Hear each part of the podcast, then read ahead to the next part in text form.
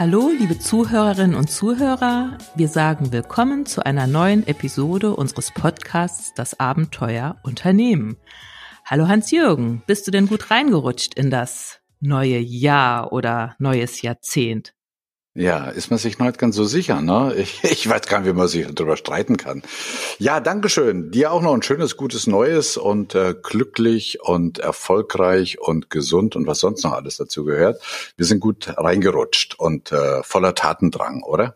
Voller Tatendrang, da sagst du was. Es gibt ja einiges zu tun in diesem Jahr. Ja, genau. Wir haben ja schon in der letzten Sendung viel darüber gesprochen, was da draußen im Busch ist. Wir haben uns über Märkte unterhalten, uns über Unternehmen und wie sie auch die Menschen ändern. Und was ist denn heute unser Thema, Tanja? Heute ist unser Thema Führung. Wir haben ja schon so ein bisschen über Mitarbeiter, über Fehlerkultur, über Delegation, das spielt da alles so ein bisschen rein, aber lass uns mhm. heute mal so von oben auf das Thema Führung gucken. Genau, äh, Führung. Führung, ja, das ist natürlich ein riesigen, das ist ein, so ein global intergalaktisches Thema.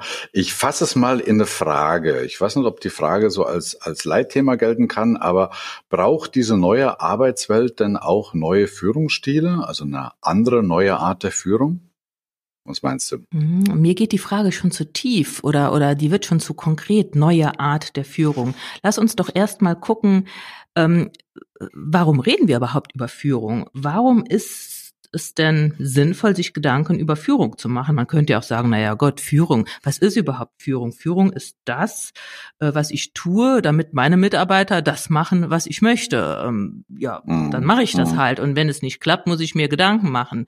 Ähm, und ich denke, es macht Sinn, da mal ein bisschen einzusteigen, weil, ich sage dir jetzt einfach mal zwei Thesen von mir, weil zum mhm. einen ist Führung und die Art, wie ich führe, ein maßgeblicher Einflussfaktor auf den Erfolg eines Unternehmens.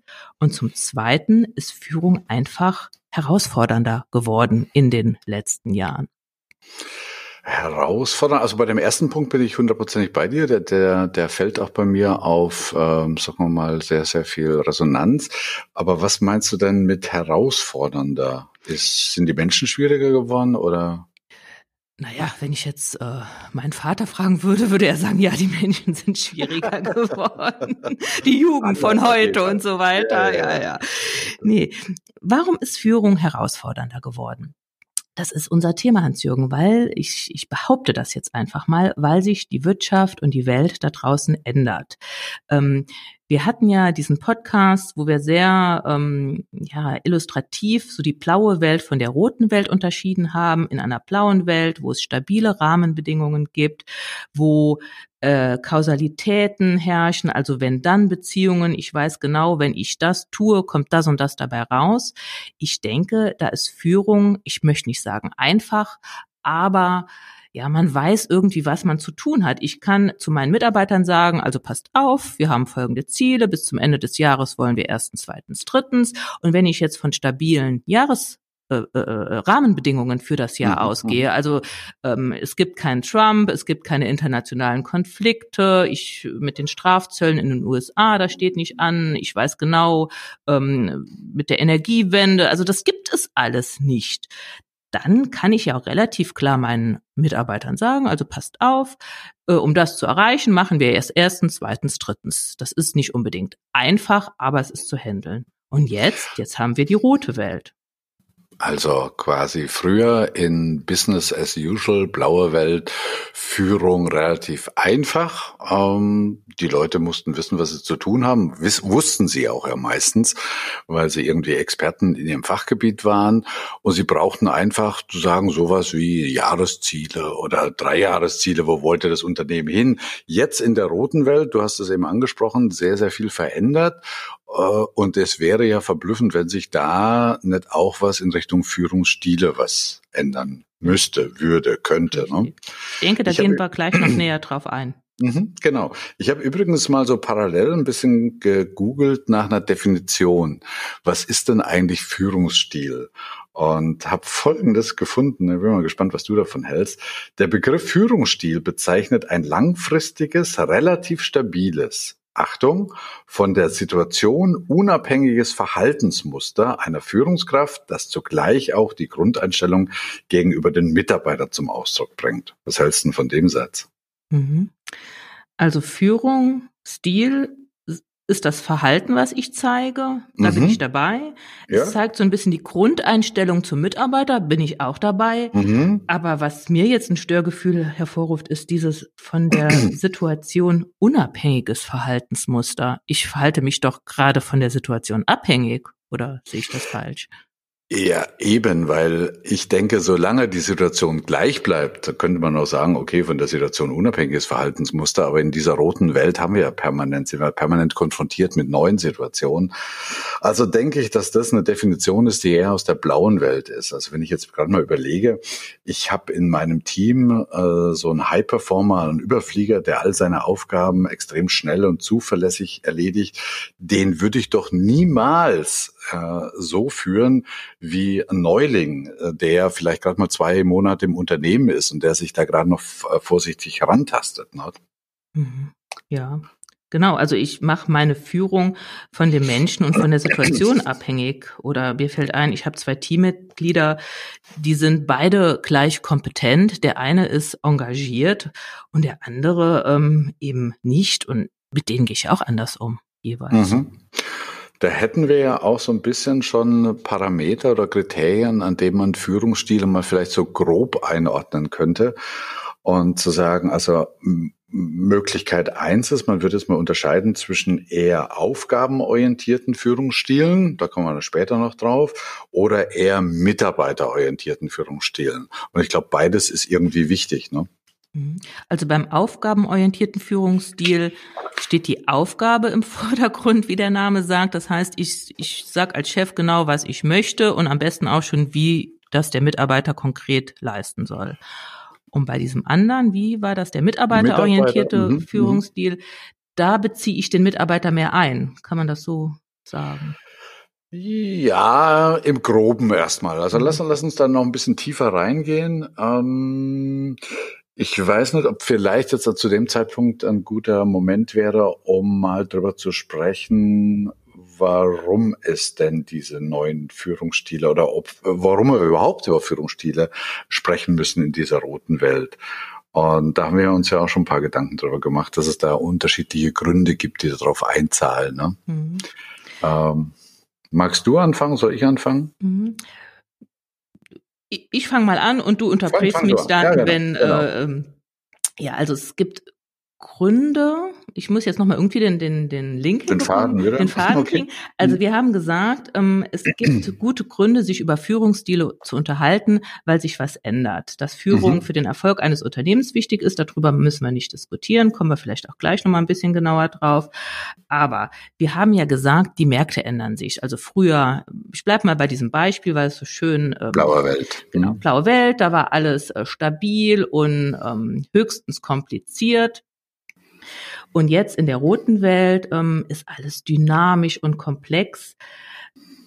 Mm, es fiel das Stichwort Wertschöpfung. Ähm, der Ausnahme. Der, Ausnahme ähm, der Mitarbeiter, also diese ganzen standardisierten Prozesse sind jetzt digitalisiert oder automatisiert. Was übrig bleibt, ist das, was Kreativität erfordert. Also auf den Punkt gebracht, die Märkte haben sich verändert und damit auch die Anforderungen an unsere Mitarbeiter. Mhm. Und wenn sich die Anforderungen an die Mitarbeiter ändern, muss ich mich natürlich als Führungskraft fragen, was kann ich jetzt tun, damit meine Mitarbeiter diese Anforderungen erfüllen können. Genau, also es ist vielleicht ein bisschen komisch, wenn man sagt, äh, Grund eins sind so neue Anforderungen seitens des Marktes auf den Führungsstil. Ich meine, letztendlich geht es ja um die Mitarbeiter, aber ich mache das immer so an, an einem netten Beispiel fest oder einem netten Satz. Ich glaube, wenn man in, naja, so vor 20, 25 Jahren äh, gesagt hätte, Mensch, der Müller, ich möchte jetzt niemand zu nahe treten, also alle, die jetzt Müller heißen, die hören mal kurz weg, oder der Meier oder der Walter oder die Frau Palzer, macht Dienst nach Vorschrift dann war das in der blauen Welt ja durchaus ein Kompliment. Mhm. Also das ist für uns heute fast nicht mehr vorstellbar, aber in der alten blauen Welt, in der in tayloristisch geführten Unternehmen, wo es sehr darum geht, äh, diszipliniert die Aufgaben abzuarbeiten, sich an Prozesse zu halten, regelgetreu äh, zu arbeiten, war der Müller macht Dienst nach Vorschrift ja ja, fast äh, ein Privileg, also ein Privileg, Quatsch, an, eine Auszeichnung. Wenn ich das heute höre im Unternehmen, dann schwingt zumindestens äh, ein Fragezeichen mhm. mit. Ja, es kommt immer so, äh, so der, der Beigeschmack. Ich würde mehr von dem Müller erwarten, als dass er nur Dienst nach Vorschrift macht. Genau, und da sind wir genau doch bei der Kreativität, die, die du gerade ansprachst, nämlich durch Automatisierung, Digitalisierung rückt wieder die Innovationskraft oder die Ideenkraft der Mitarbeiter in den Vordergrund. Und dann darf er, sollte er doch keinen Dienst nach Vorschrift machen. Mhm. Ne? Ja gut, wo kommt auch die Vorschrift her? Die Vorschrift kommt ja von der Führungskraft. Aber die Führungskraft weiß ja gar nicht, was äh, passiert in der Zukunft. Wie will ich denn eine Vorschrift für irgendwas machen, wenn mir gar nicht klar ist, für welche Situation denn? Ähm, das heißt, ich kann gar keine Vorschriften machen. Ich bin darauf angewiesen, dass meine Mitarbeiter kreativ sind, dass sie ähm, aktive oder aktiv an Problemlösungen herangehen und nicht ständig bei mir auf der Matte stehen und mich fragen, wie es geht. Ich weiß es ja auch nicht. Es gibt kein Wissen. Genau, also insoweit ist der erste Grund äh, der Markt. Also der Markt fordert immer mehr in immer mehr Bereichen jedes Unternehmens neue und gute Ideen. Also das ist das, was man Wertschöpfung der Ausnahme nennt. Es geht eben nicht mehr um die Regel. Und das können eben ähm, ja nicht mehr wie früher nur die Unternehmen und Führungskräfte liefern. Dazu braucht es eben auch die Mitarbeiter mit ihren Ideen. Und drittens, äh, logische Konsequenz, deshalb muss man Mitarbeiter heute auch ein bisschen anders führen als morgen. Das ist aber nur ein Grund. Mhm. Also man muss die Führung so ausgestalten, dass die Mitarbeiter eine Chance haben, nicht nur die Normen, die es ja auch noch gibt, die Vorschriften diszipliniert abzuarbeiten. Absolut. Die, die sind ja nicht weg. Mhm. Da hilft nur viel der Computer, aber im Prinzip sind die ja auch noch da, sondern es muss, ja, die Führungskraft muss einen Raum schaffen, in dem eben auch vom Mitarbeiter kreative Lösungen gefunden werden können für mhm. Ausnahmesituationen, genau, für Überraschungen, was, die kommen. Für Überraschungen, genau, das ist auf den Punkt gebracht. Was uns automatisch mal ein bisschen auf die andere Seite bringt, das war mal auf der Marktseite, jetzt gehen wir mal auf die andere Seite, nämlich auch der Arbeitsmarkt dreht sich ja irgendwie. Mhm. Ähm, ich kann mich noch gut erinnern an Zeiten, äh, ich habe glaube ich schon mal erwähnt, mein Vater hat ein, ein relativ großes Ingenieurbüro gehabt für Tiefbau und Vermessung und da da haben sich die Menschen noch angedient. Also da war jedes Bewerbungsgespräch, war, wie man so sagen, äh, schon so eine kleine Prüfung. Also man wollte den Job und äh, Arbeitsplätze, gute Arbeitsplätze waren rar ähm, naja, ja.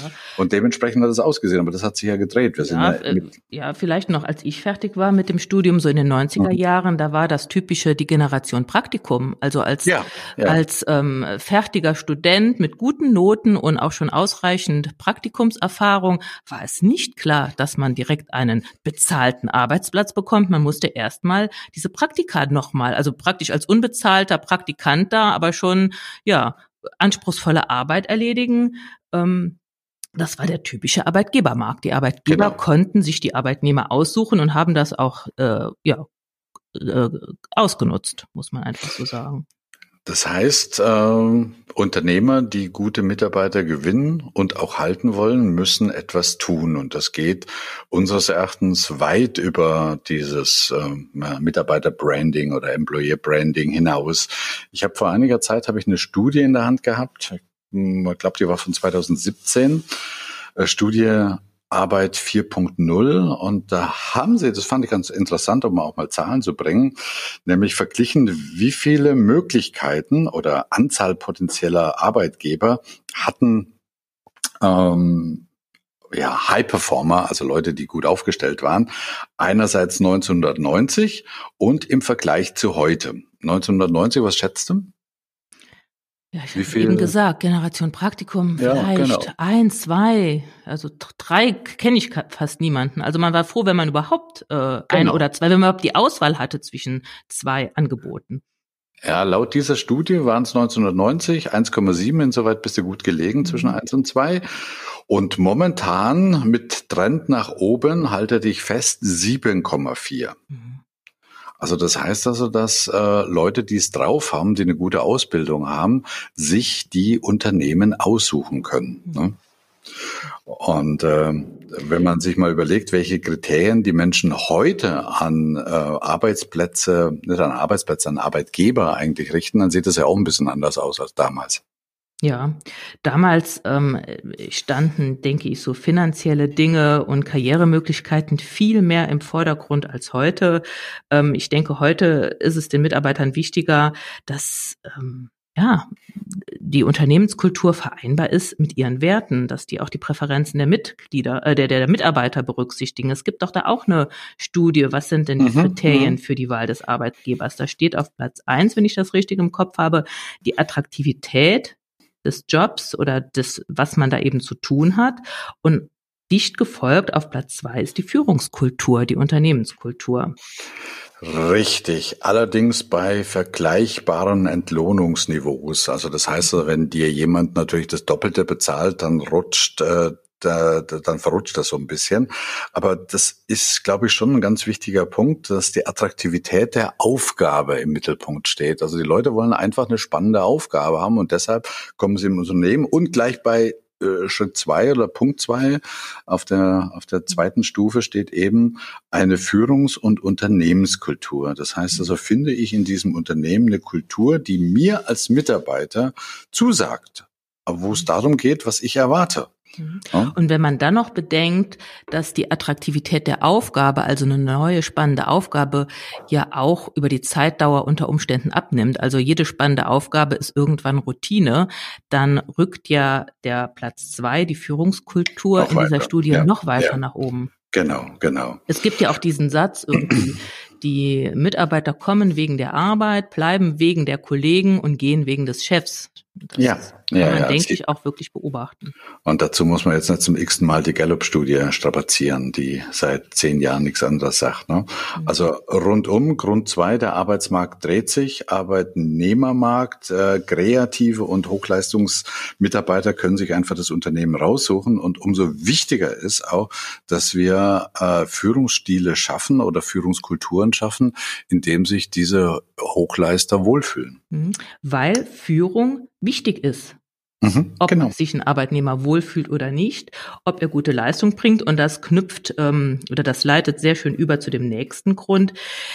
Guck dir doch mal die Arbeitnehmer heutzutage an. Die Anspruchshaltung hat sich ja wirklich auch verändert, was ähm, ich mir damals direkt nach meinem Studium ähm, habe gefallen lassen von meinem Arbeitgeber. Ich war ja froh, überhaupt einen Job zu haben. Das würde ich mir heute doch nicht mehr bieten lassen. Ich kann mir ja meine Jobs aussuchen. Also wenn mir das nicht mehr passt, ähm, bewerbe ich mich weg und ich weiß, ich kriege auf jeden Fall einen neuen Job. Also die Anspruchshaltung ist da doch eine ganz andere. Ist so, absolut. Ich habe jetzt die Tage gelesen, ich weiß nicht, ob du das mitbekommen hast, das Kernkraftwerk Philipsburg äh, wird ja geschlossen, abgeschaltet. Und da habe ich damals als junger Student noch ein Praktikum gemacht äh, in der Vermessung. Und was unser Oberbauleiter uns Praktikanten oder uns Studenten dazugemutet hat, das war schon kurz vor Sklavenarbeit. Heute würde, glaube ich, ah, jeder Praktikant nach dem dritten Tag schreiend davonlaufen, der würde sich das einfach immer bieten lassen. Ne?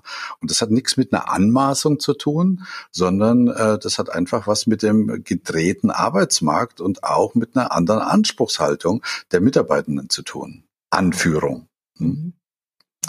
Ja, mal ganz abgesehen davon, du sagtest eben schon, die Leute kommen wegen der Firma und gehen wegen dem äh, direkten Vorgesetzten.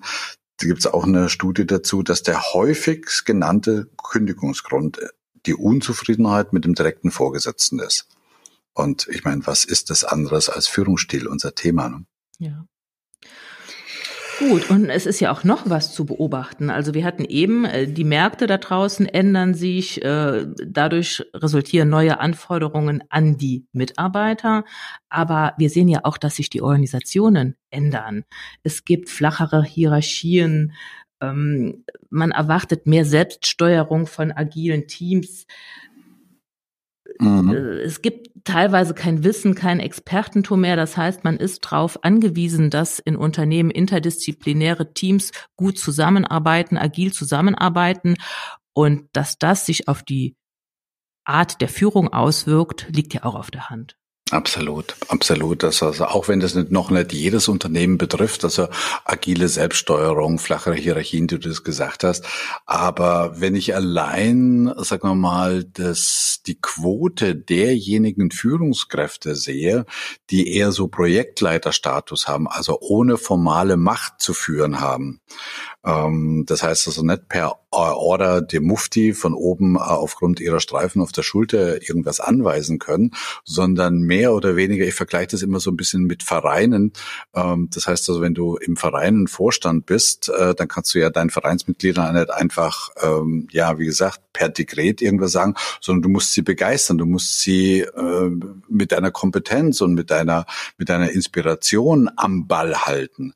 Und äh, ich glaube, die Quote der, die heute führen, Führungsaufgaben haben, vielleicht nicht ausgesprochen äh, Führungsverantwortung haben aufgrund ihrer formalen Macht, sondern in der Führungsposition sind. Weil es äh, einfach die, die Aufgabe erfordert. Also die ja, genau. Aufgabe genau. erfordert es jetzt oder das Ziel, was ich zu erreichen habe, erfordert jetzt von mir, dass ich Führung übernehme in diesem Team, vielleicht weil ich da für die Frage der Experte bin, aber ich bin offiziell gar nicht der Chef von meinen Teammitgliedern. Absolut, genau.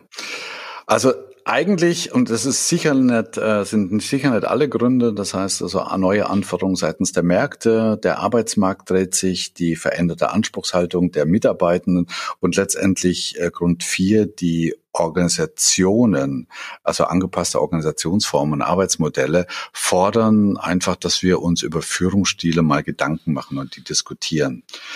Du, lass uns doch mal ein bisschen über die Zutaten von guter Führung reden. Was braucht's denn jetzt dazu, um so ein bisschen Fleisch auf die Knochen zu bringen? Was glaubst du, was auf jeden Fall da in diesem Cocktail äh, guter Führung vorhanden sein muss?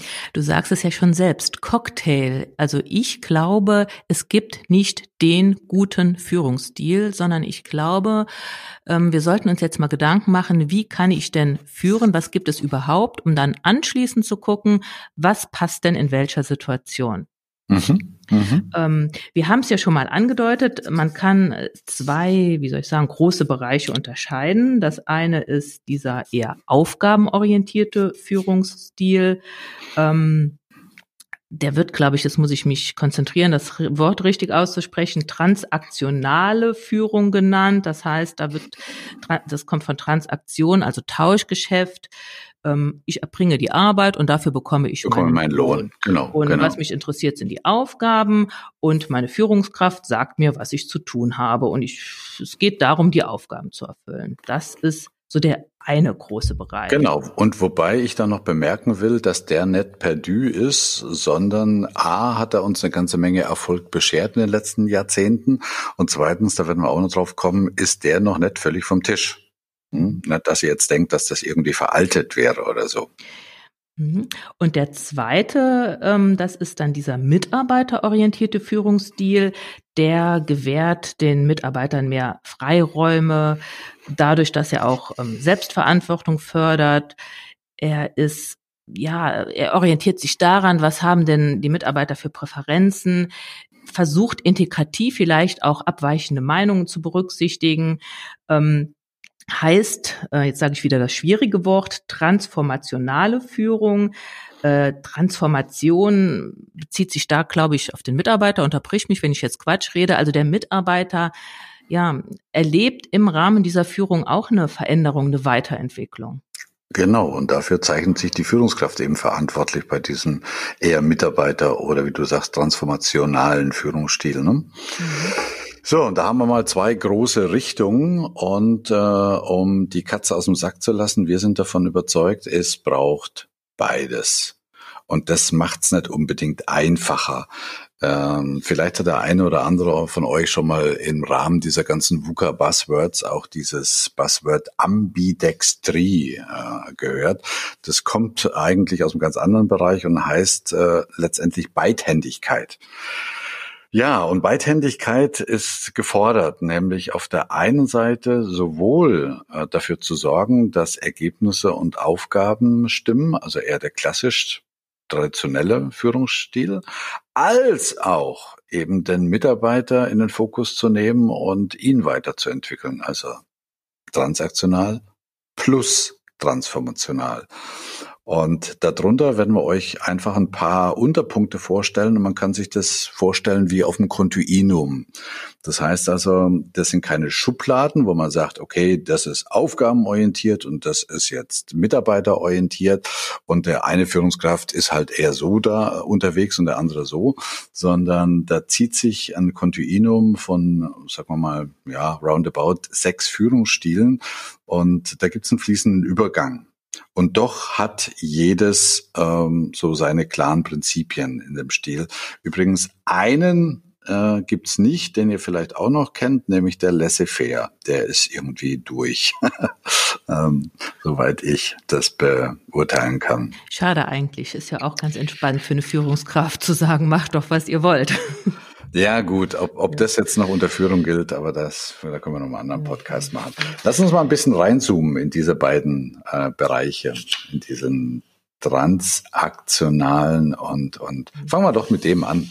Mit, dem transaktionalen, mit ja. diesem aufgabenorientierten. Ja, der genau, aufgabenorientierte genau. Führungsstil in Reinform ist doch der normative. Ich sage als Führungskraft genau, was ich will. Ich sage, wer was bis wann konkret zu tun hat. Also ich mhm. gebe alles vor. Genau. Ähm, also ich als Führungskraft setze die Norm. Ich bin die Norm. Mhm. Ich sage nicht nur, was gemacht wird, sondern auch, wie es gemacht wird.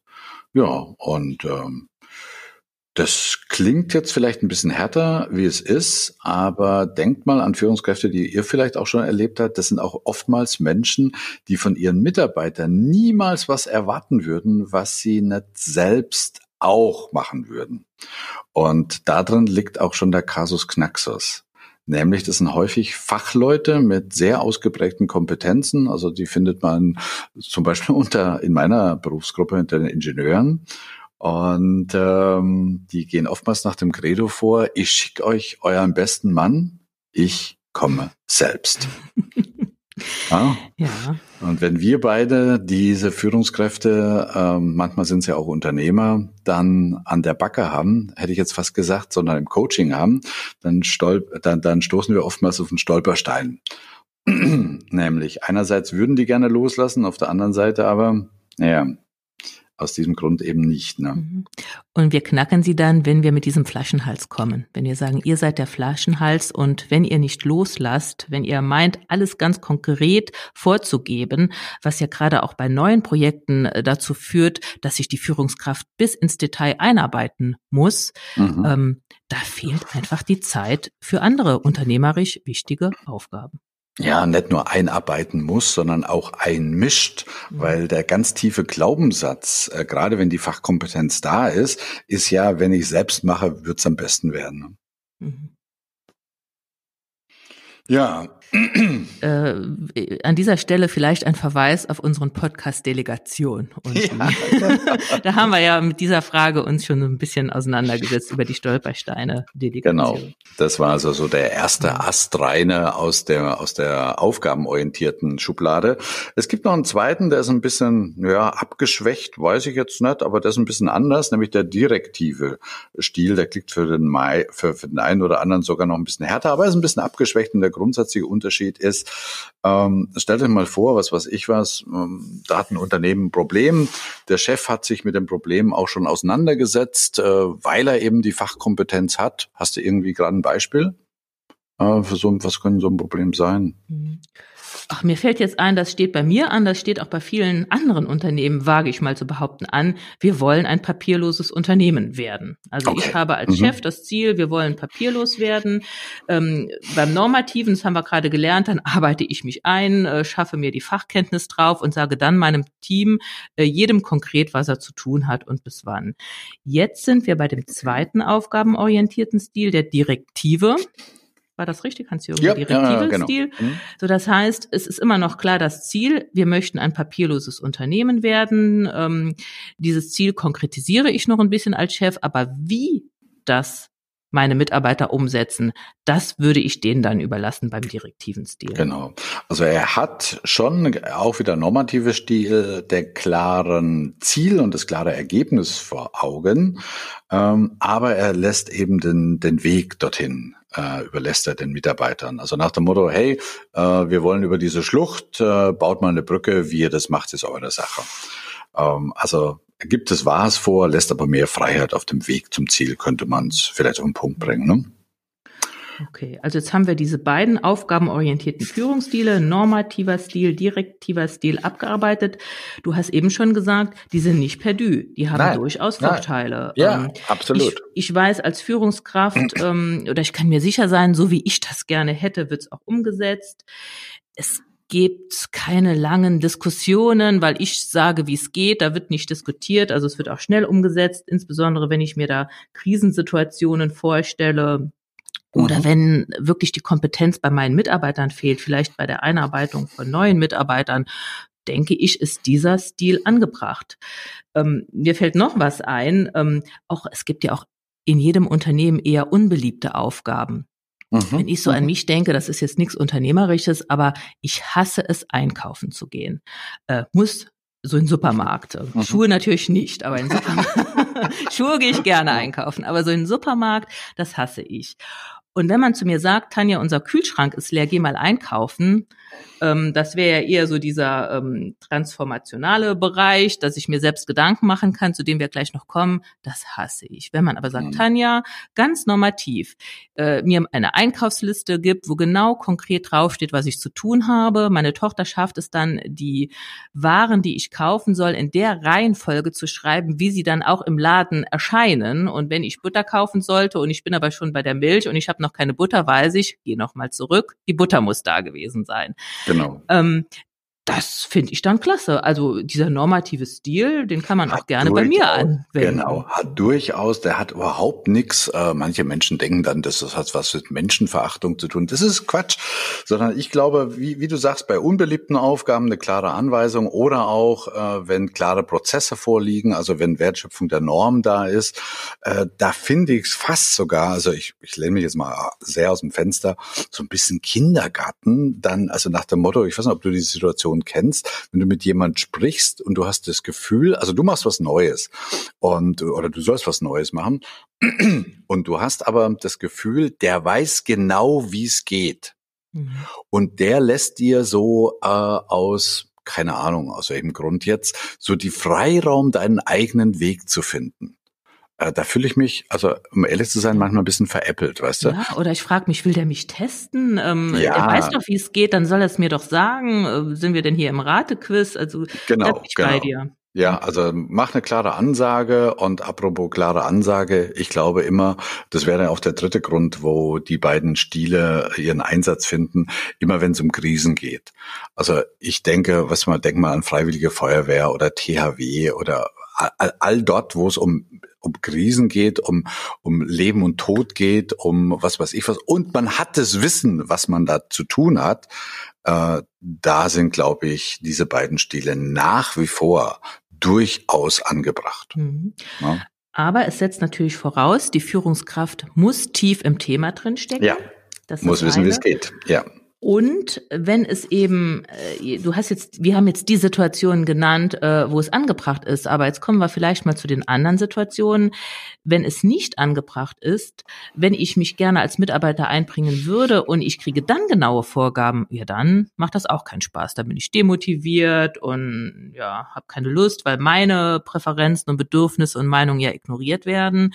Also nee, dann hätte ich lieber gern diesen mitarbeiterorientierten Stil. Richtig, zu dem wir jetzt gleich kommen. Eins möchte ich noch hinten dazufügen, das merke ich auch. Also selbst in diesen Anwendungsfällen, die wir gerade angesprochen haben, bitte macht euch immer eins ähm, bewusst, nämlich, dass wenn diese beiden Stile über die formale Macht eines Vorgesetzten kommen, dass die, äh, dass diese formale Macht nicht nur Kreativität und Ideen, die ja in unseren Beispielen jetzt nicht unbedingt vonnöten sind, unterbinden, sondern dass sie den Mitarbeiter auch dazu bringen, diese formale Macht des Vorgesetzten als Referenz zu sehen. Damit meine ich, Ähm, ja, es, ähm, der Mitarbeiter denkt dann oftmals nicht nur im Sinne des Kunden oder im Sinne des Produkts, sondern er denkt dann auch, was könnte meinem Chef gefallen? Das meine ich mit interner Referenz. Und das ist noch so ein kleiner Nachteil, der in dem normativen und direktiven Stil automatisch mitschwingt. Mhm. Okay, also auf den Punkt gebracht. Äh, beide Stile, also sowohl normativ als direktiv, sind nicht komplett aus der Mode. Aber sie alleine scheinen nicht auszureichen. Es bräuchte auf diesem Kontinuum noch ein bisschen weiter. Und du hast es schon angesprochen, dann gehen wir in den Bereich der hm, eher mitarbeiterorientierten Stile oder Fremdwort transformational. Boah, was ein Wort, du. Ja, da geht's los. Ähm, das ist so der Übergang von diesem, der nennt sich dann partizipativer Stil. Mhm. Partizipation bedeutet, das ist, denke ich, klar, ich beteilige meinen Mitarbeiter. Ich äh, höre, was er zu sagen hat. Ich gehe in, in Dialog.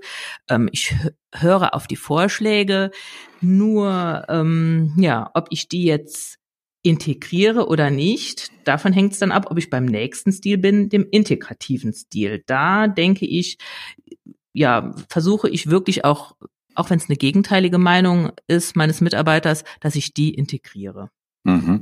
Die beiden können wir relativ gut in unserem Beispiel noch zusammenfassen. Also denke mal an Digitalisierung, also was hast du so? Papierlose, Papierloses Unternehmen. Genau. Ja. Und zu sagen, okay, der Chef hat sich vielleicht ein bisschen schlau gemacht, ist jetzt nicht so der Kompetenzträger zu diesem Thema, geht jetzt in das Meeting, hat die betreffenden Leute zusammengeholt und sagt, was halten ihr davon? Also partizipativ hört sich das auf, ist sehr auf Dialog, hört auch echt zu, nicht nur um eben der Pflicht Genüge zu tun, sondern ist echt interessiert an der Meinung. Im Partizipativen würde er dann letztendlich sagen, vielen Dank für die Vorschläge und trifft dann vielleicht seine eigene Entscheidung. Mhm. Im Integrativen im ähm. integrativen Stil hört er sich das an. Also ich bin jetzt da der Chef und sage, ich hätte gern äh, bis zum 30.06., dass wir das komplett umgestellt haben, dass wir absolut papierlos sind. Mhm. Und wenn dann meine Mitarbeiter sagen, ja, aber bis dahin schaffen wir das nicht, wir sollen unser ganzes Archiv einscannen und wie lösen wir denn noch das und das? Wie machen wir es jetzt in der Übergangszeit? Ähm, dann sage ich, ja, das sind alles gute ähm, Kommentare. Was meint ihr denn? Also ich höre mir nicht nur die Meinung an, sondern versuche wirklich meine Mitarbeiter an diesen Fragen zu beteiligen und deren Antworten auch zu integrieren in den Prozess, den wir dann. Also nicht nur die, die Problem, das Problemumfeld, sondern auch vielleicht die Stärken und Schwächen der Mitarbeiter, das Arbeitsumfeld mit zu berücksichtigen. Ne? So genau, wenn ich einen Mitarbeiter habe, der sagt, ach, ich ähm, bin sehr IT-affin, ich gucke mir das mal bei befreundeten Kollegen an, wie die das machen. Der andere Mitarbeiter sagt, ach, ich äh, leite gerne irgendwelche Praktikanten an, die dann alles ähm, einscannen. Also ich gucke mir einfach mhm. auch die Stärken und Schwächen der Mitarbeiter an und versuche die zu integrieren, dass jeder dann in dem Projekt das macht, was er auch gerne tut. Okay. Und wie sähe das jetzt in unserem Beispiel mit dem papierlosen Büro aus im nächsten Stil, der, den man Coaching oder Coachief nennt? Mhm. Dann würde ich sagen, also passt auf, wir wollen ein papierloses Büro. Ich weiß, es geht. Ich habe es schon bei anderen Unternehmen gesehen. Ich weiß nicht so genau, wie das geht. Und ich würde dann meine Mitarbeiter coachen, beziehungsweise natürlich coachen lassen, ähm, dass die das selbst hinbekommen. Da geht es einmal um fachliche Kompetenzen, was, was brauchen wir für eine, für, für eine EDV, wie läuft das überhaupt konkret ab, aber vielleicht auch so diese Kommunikationskompetenzen. Es ist ja, wenn man so will, ein Change-Projekt, das muss in irgendeiner Form moderiert werden. Da schicke ich meine Mitarbeiter, der das tun soll, auf ein Moderationsseminar, ähm, vielleicht auch eins, es gibt ja diese Change-Prozess-Seminare, Jahre. Also mhm, ich mhm. gucke mir einfach an, beziehungsweise frage auch meine Mitarbeiter, was braucht ihr noch an Kompetenzen, an Fähigkeiten, damit ihr meint, dass wir dieses Projekt papierloses Unternehmen bis Ende des Jahres umgesetzt haben. Und mhm. fördere dann, dass sie sich diese Kompetenzen eben holen. Ja, ich habe so den Eindruck, spätestens bei diesem Stil, also bei diesem Coaching-Führungsstil, braucht es doch eine ganze Menge, sagen wir mal, Soft Skills, kommunikative Skills, die äh, ja man so als Führungskraft nicht automatisch im Werkzeugkoffer hat. Mhm. Also da geht's eher darum, sagen wir mal, auf Prozessebene die die die Kommunikation zu steuern. Äh, weißt du, wenn wenn Coaching, man versteht Hilfe zur Selbsthilfe, dann und, und die Führungskraft ist ja Teil des Systems und die hätte vielleicht auch einen Lösungsansatz. Aber jetzt so zu fragen, dass, ähm, dass die Mitarbeiter selbst im Prozess auf gute Lösungen kommen und vielleicht sogar noch auf bessere Lösungen. Da gehört, glaube ich, schon eine ganze Menge dazu.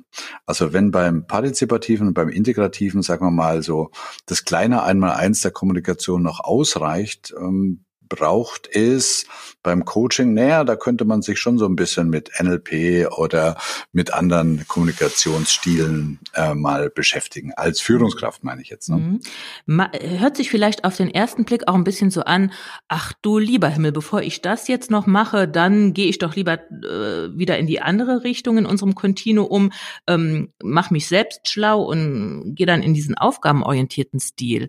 Aber, Hans-Jürgen, wenn ich mir überlege, ich hätte gern ein papierloses Unternehmen. Das ist ja schon eine große Veränderung. Und ich könnte mir vorstellen, dass ich Mitarbeiter habe. Was soll das denn jetzt? Wir haben 100 Jahre lang Papier gehabt. Jetzt kommt die Chefin und will einmal papierlos. Und ein anderer Mitarbeiter sagt, also ohne meine Ordner kann ich nicht arbeiten. Mhm. Und immer nur in, in, in PC zu gucken, das ist ja ganz furchtbar.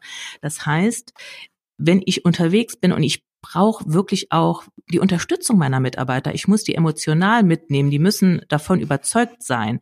Glaube ich, ähm, dann lohnt es sich, mehr nach, in unserem Kontinuum mehr nach rechts zu gehen, mehr in diesen mitarbeiterorientierten Stil, weil das zahlt auf den Erfolg des Projektes ein. Und Absolut. wenn es sich im ersten Moment ein ja. bisschen schräg anhört, jetzt also es geht um papierloses Unternehmen und ich schicke meinen Mitarbeiter auf ein Kommunikationsseminar. Was soll das denn jetzt? Aber ich denke, langfristig zahlt sich das aus. Genau, und vielleicht die Führungskraft zuerst. Und ich möchte euch da bitte, sagen wir mal, ein bisschen Sorge nehmen. Ihr müsst keine ausgebildeten Coaches sein, sondern es reicht durchaus, wenn man sich mit der Materie mal ein bisschen beschäftigt hat, wenn man sich so ein bisschen mal auseinandergesetzt hat mit Paul Watzlawick und Fragetechnik. Also ich sage, das kleine Einmaleins vielleicht vielleicht ein bisschen mehr und zu sagen, ähm, naja, so die ersten binomischen Formeln der Kommunikation sollte man da auch noch draufkriegen. Aber das ist keine Raketentechnik. Und ähm, jetzt ähm, Schlusswort dazu, meine eigene Erfahrung. Da kann ich jetzt wirklich aus persönlicher Erfahrung reden. Ich habe es ja getan und versuche das auch bei meinen Mitarbeitern anzuwenden. Und zwar nicht so, dass ich, wie soll ich sagen, das so heimlich tue. Nee, ich sage denen das ganz offen ähm, mit, mit der Kommunikation, was es da zu lernen gibt und was sie vielleicht äh, ändern könnten. Die sind total daran interessiert. Also dann merkt man wirklich, dass dieses, wie nennt man das, transformationaler äh, Prozess, dass das wirklich Sinn macht, weil die entwickeln sich weiter und das ist doch das, was Menschen möchten, sich Absolut. weiterentwickeln. Ja, ja, genau. So, einen haben wir noch. Einen haben wir noch. Und dann hätte ich ein schönes Beispiel. Also der, der, der fällt bei mir so ein bisschen raus. Der hat was ganz Besonderes, ohne dass ich ihn aufs Treppchen heben möchte. Ich habe mal äh, folgendes Satz gelesen in der letzten Zeit. Und zwar kommen da erst drei Namen, nämlich Pep Guardiola, Mourinho und Jürgen Klopp. Okay, ihr wisst schon, wo wir unterwegs sind im Fußball. Ihr müsst gestehen, ich bin kein Fußball, äh, kein Fußballexperte, aber soweit kapiere ich das dann schon noch. Äh, Zitat weiter, sind wahre Meister, wenn es darum geht, körpereigene Drogen in dem Gehirn ihrer Spieler entstehen zu lassen. Die drei genannten praktizierenden sogenannten transformationalen Führungsstil. Naja, ich weiß nicht, wie, wie weit ihr Fußballfans seid, aber wenn ihr an ähm, Klopp denkt, bloß als Beispiel, ähm, der konnte eins schon, oder? Nämlich begeistern. Und inspirieren. Absolut, absolut. Und da sind wir beim letzten auf der auf dem Kontinuum, dem inspirativen Stil, ähm, der ich glaube, ich viel auf den anderen aufbaut, aber der hat noch so ein bisschen was obendrauf, nämlich der ist in der Lage, ja, mit Bildern und Zielen die Leute mitzureißen. Und das sind eben nicht nur leere Worte. Mhm. Also ich würde jetzt, um bei meinem Beispiel papierloses Unternehmen zu bleiben, ich würde mich vor meine Leute stellen und sagen, stellt euch vor, wir haben keine Ordner mehr, ähm, äh, dieses Kopieren hört auf, wir können unsere Schränke abschaffen, wir können, wir gewinnen Platz für eine schöne Chill-Lounge, mhm. ihr könnt auch von unterwegs aus arbeiten, weil alles ist digital. Ähm, und wenn das Wetter schön ist, dann bleibt ihr einfach zu Hause im Garten sitzen. Und wenn ihr da was braucht, ihr habt hier alles dabei, es gibt kein Papier mehr, wir sind flexibel. Also ich würde dann versuchen, wirklich diese Situation so in Bildern zu beschreiben, äh, wie toll das doch ist, wenn wir dieses Projekt papierloses Unternehmen umgesetzt haben. Und dann würde ich sagen, so, Jetzt guckt mal, dass, dass wir das hinbekommen. Das ist ja schon fast eine klasse Arbeitsanweisung für den inspirativen Stil, wenn man anfängt, stell dir doch mal vor oder stellt euch doch mal vor. Ne? Mhm. Also mit äh, eher mit Bildern, mit Geschichten, mit Narrativen zu arbeiten. Und da sind wir auch wieder bei dem Thema Vision und ich glaube, allein mit diesem Stil, und wie gesagt, ist es nicht getan, sondern die geben sich einander die Hand. Ähm, vielleicht zum Schluss, jetzt haben wir nämlich alle sechs Stile durch, Tanja, noch ein Beispiel von mir und vielleicht auch noch ein Beispiel von dir.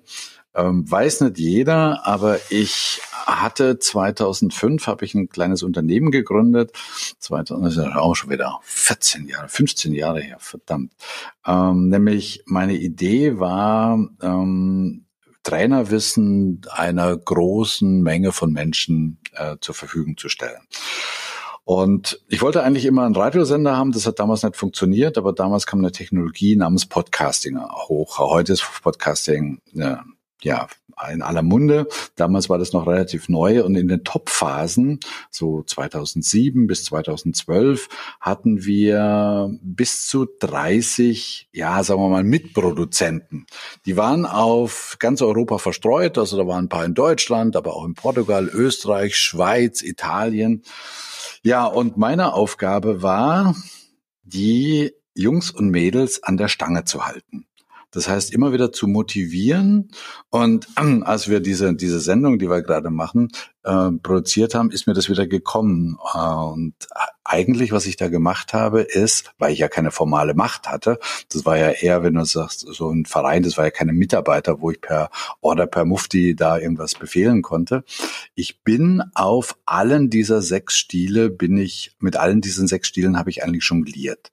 Aber dieser letzte, dieser inspirative Stil, der war am wichtigsten, weil damals konnte sich noch keiner vorstellen, wie Podcast für Trainer und Berater Berater überhaupt einen Mehrwert haben wollen. Also und das ist ja auch Arbeit, sich jede Woche oder alle 14 Tage wieder hinzusetzen und Shownotes zu texten und einen Podcast aufzunehmen und und und und und und ähm, das wäre so mein Beispiel, ähm, wie ich schon mal über diese sechs Stile geritten bin. Ähm, wie bist du eigentlich aufgestellt, was diese Stile betrifft? Wenn ich ehrlich bin, hätte ich jetzt Lust, meine Mitarbeiter einfach mal zu fragen. ähm, ich, ich, ich behaupte einfach mal, dass ich auch sehr mit diesen Stilen inspiriere. Äh, Quatsch, jongliere. Ich mhm. liebe diesen inspirativen Stil, wohl wissend, das reicht auch nicht. Also sich immer nur vor die Mitarbeiter zu stellen und die zu inspirieren, die möchten auch noch Anweisungen oder die brauchen ja auch Anweisungen. Wie sieht überhaupt unser Budget aus? Bis wann müssen wir das erreicht haben? Also ich denke, ähm, wenn diese Stile so ineinander greifen, ähm, wenn auch ja situationsabhängig, äh, wenn man die einsetzen kann, ich glaube, dann bekommt man das, was wir ja brauchen als Unternehmer und Führungskraft. Wenn ich nochmal, wir haben es jetzt schon ein paar Mal gesagt, wir sind der Flaschenhals. Ähm, wir können in, VUCA, in einer VUCA-Welt, wo alles dynamisch und komplex ist, nicht mehr alleine sämtliche Entscheidungen treffen und um, um alles kümmern. Wir sind ja auf Mitarbeiter angewiesen ich kann jetzt sagen, die selbst denken, ich möchte fast sagen, die auch so ein bisschen unternehmerisch denken, die kreative Lösungen bringen, die auch bereit sind, Visionen, also erstmal den Status quo in Frage stellen, die Visionen haben und die auch realisieren. Und ich denke, da sollte man schon eher in unserem Kontinuum bei diesen mitarbeiterorientierten Führungsstilen sein. Das andere ist auch wichtig, aber ich denke, um langfristig erfolgreich zu sein und den Herausforderungen gewachsen zu sein, brauche ich meine Mitarbeiter und die muss ich so führen, dass die auch ich will nicht sagen, dass sie das können, die können das, sondern mhm. dass sie es auch ausleben dürfen im Unternehmen. Ja, dass das Können zur Performance wird, ne? Das ist, mhm. wie gesagt, dass es ausleben können. Ja, wenn wir unsere, unsere, unseren wilden Ritt durch die Führungsstile mal resümieren müssten und ein Fazit äh, ziehen, ähm, haben wir jetzt einfach mal versucht, euch klar zu machen, dass es ähm, unseres Erachtens ganz wichtig ist, über Führungsstile nachzudenken. Aus vier Gründen. Der Markt schreit förmlich nach neuer Führung, die Menschen schreien förmlich nach neuer Führung und strafen uns manchmal auch ab, dadurch, dass sie gehen. Wie sagte mal so schön äh, jemand, ich war glaube ich eine Kollegin aus Österreich, Österreich, die sagte, machte immer klar, dass Menschen ähm, zwei Füße haben und einen Kopf. Und vergiss bitte nie, dass dieser Kopf anders denkt wie dein Kopf. Und zweitens, dass sie mit diesen Füßen davonlaufen können, wenn irgendwas nicht passt. Und das Schlimmste ist, wenn sie da bleiben und sind aber im Geiste schon davongelaufen. Und ich glaube, da greift sehr, sehr intensiv eine Führung ein.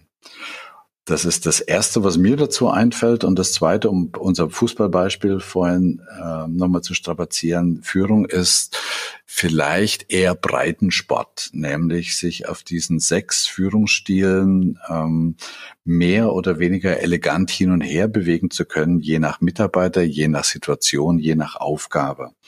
Also es gilt nicht, irgendeinen Stil zu perfektionieren, ähm, sondern zu schauen, dass man möglichst viel Vielfalt hat. Und jetzt werdet ihr vielleicht fragen, okay, und wann setze ich denn welchen Stil ein?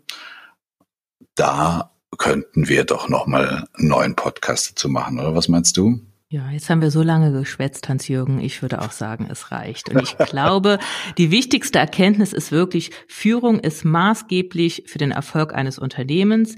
Wir, es lohnt sich, über Führung Gedanken zu machen. Wir haben das jetzt ein bisschen getan. Und ich denke, die meisten Führungskräfte machen das schon intuitiv gar nicht mal so falsch, aber es lohnt sich vielleicht doch ein bisschen reflektierter zu sein und sich mal im Vorfeld zu überlegen, was habe ich denn jetzt überhaupt für eine Aufgabe vor mir und welcher Führungsstil eignet sich da am besten, dass man es ein bisschen bewusster macht. Ich denke, das bringt viel. Und seinen Mitarbeitern, also wirklich auch in Richtung mitarbeiterorientierter Führungsstil gehen. Es ist als Führungskraft, wenn ich gewohnt bin, immer nur Ansagen zu machen und jetzt soll ich Verantwortung abgeben, das Puh, ist ein das ist schon Schritt. Raus aus der Komfortzone, ne? Absolut. Ja. Genau. Dazu verweise ich nochmal auf unseren Podcast zum Thema Fehler. Fehlerkultur. ja, die greifen ja auch alle ineinander. Genau. Na gut, also wir können jetzt sicherlich noch eine ganze Menge über Führungsstil, aber du lass uns noch mal einen Podcast machen über diese, wann setze ich denn äh, welchen Führungsstil ein? Ich, ich fände das ganz spannend. Ja. Gut, gerne. was mir noch am Herzen liegt, äh, das ist äh, Feedback von euch, liebe Hörerinnen, liebe Hörer.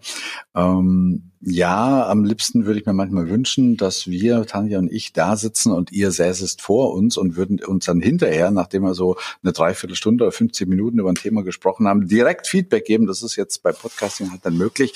Aber es gibt ja sowas wie Mails oder unsere Seite. Das heißt, nochmal eine herzliche Bitte, gebt uns doch mal Rückkopplung. Sind wir hier auf dem richtigen Wege? Wie weit gefällt euch das, was wir machen? Ähm, ist es euch zu technisch? Ist es euch zu viel ähm, Gelaber oder was auch immer was? Schreibt uns doch eine Mail an mail at abenteuer-unternehmen.de oder hinterlasst uns auf unserer gleichnamigen Seite abenteuer-unternehmen.de eine Nachricht, ähm, eine Rezension bei iTunes, bei Spotify geht es ja leider nicht. Meldet euch einfach mal. Was gefällt euch an unserem Podcast, was nicht? Welche Themen hättet ihr gerne noch von uns aufbereitet? Und äh, dass wir so ein bisschen in Dialog miteinander kommen. Hm, da könnt ihr mal gleich den normativen Führungsstil üben. Also uns ganz konkret sagen, äh, was ihr denn gerne hättet. Das würde unsere Motivation erheblich steigern, äh, wenn man nämlich kein Feedback bekommt. Das können wir auch mal nochmal einen Podcast machen, Hans-Jürgen, zum Thema Feedback. Ähm, das ist schon auch wichtig. Das merken wir selbst, weil, ja, wir machen das ja nicht, weil wir äh, Spaß an der Freude haben, sondern wir machen es für euch da draußen. Genau. Ja, wir machen es auch für uns, weil bei nach jedem Podcast merke ich, dass ich im Dialog mit dir, Tanja, da wieder ein bisschen Sachen besser verstanden habe, anders verstanden habe, eine andere Blickwinkel haben. Also es ist, es nützt auch mir, muss ich mal ehrlich gestehen. Also so nebenbei. Mir wird einiges Ja gut, da könnten wir auch telefonieren. Ich stehe hier immer voll aufgeregt vor meinem Mikro und du zeichnest alles auf. Ähm, deswegen hätte ich jetzt mal gerne auch Feedback von unseren Hörern. Okay, ja, bin ich bei dir. Also lasst uns mal hören, was ihr von unserem Podcast haltet. Gut, in diesem Sinne, ähm, von meiner Seite aus Bammental, Nähe von Heidelberg, Tschüss und Servus, euer Hans-Jürgen, bis zur nächsten Episode. Ähm, Tanja, vielen Dank, dass du dabei warst. Fand ich wieder super. Ja, hat mir riesen Spaß gemacht, Hans-Jürgen, mich mit dir über Führung zu unterhalten. Und ich glaube, ich werde nächste Woche, ähm, wenn ich mit meinen Mitarbeitern wieder zu tun habe, viel bewusster darüber nachdenken, was ich denn jetzt gerade tue, wo ich mich bewege. Okay, viel Spaß dabei und schönes Wochenende. Ne? Dir auch, Hans-Jürgen. Ciao und Servus. Ciao.